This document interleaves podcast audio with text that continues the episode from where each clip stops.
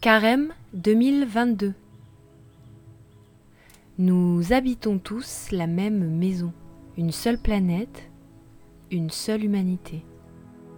Chaque semaine, offrez-vous un temps de pause spirituelle. Rendez-vous en ligne et sur les plateformes de podcast pour recharger les batteries, s'ouvrir au monde, découvrir l'éclairage d'une personnalité connue pour son engagement. Semaine 5. Construire une nouvelle fraternité.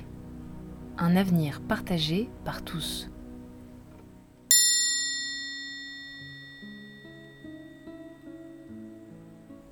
Les scribes et les pharisiens lui amènent une femme qu'on avait surprise en situation d'adultère.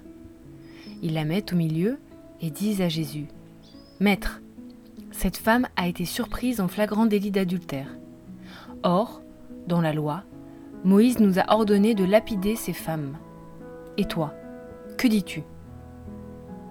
Il parlait ainsi pour le mettre à l'épreuve, afin de pouvoir l'accuser. Mais Jésus s'était baissé et, du doigt, il écrivait sur la terre. Comme on persistait à l'interroger, il se redressa et leur dit Celui d'entre vous qui est sans péché, qu'il soit le premier à lui jeter une pierre.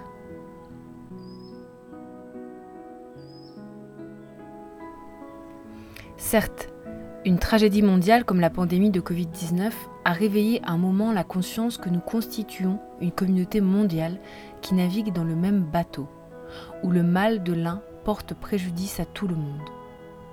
Nous nous sommes rappelés que personne ne se sauve tout seul, qu'il n'est possible de se sauver qu'ensemble. Fratelli Tutti, paragraphe 32.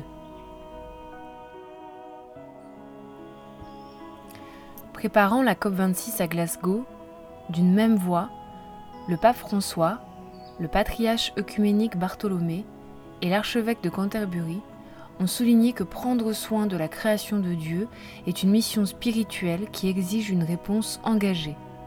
Nous vivons un moment critique. L'avenir de nos enfants et l'avenir de notre maison commune en dépendent. Comment entendre pour aujourd'hui? Va et ne pêche plus.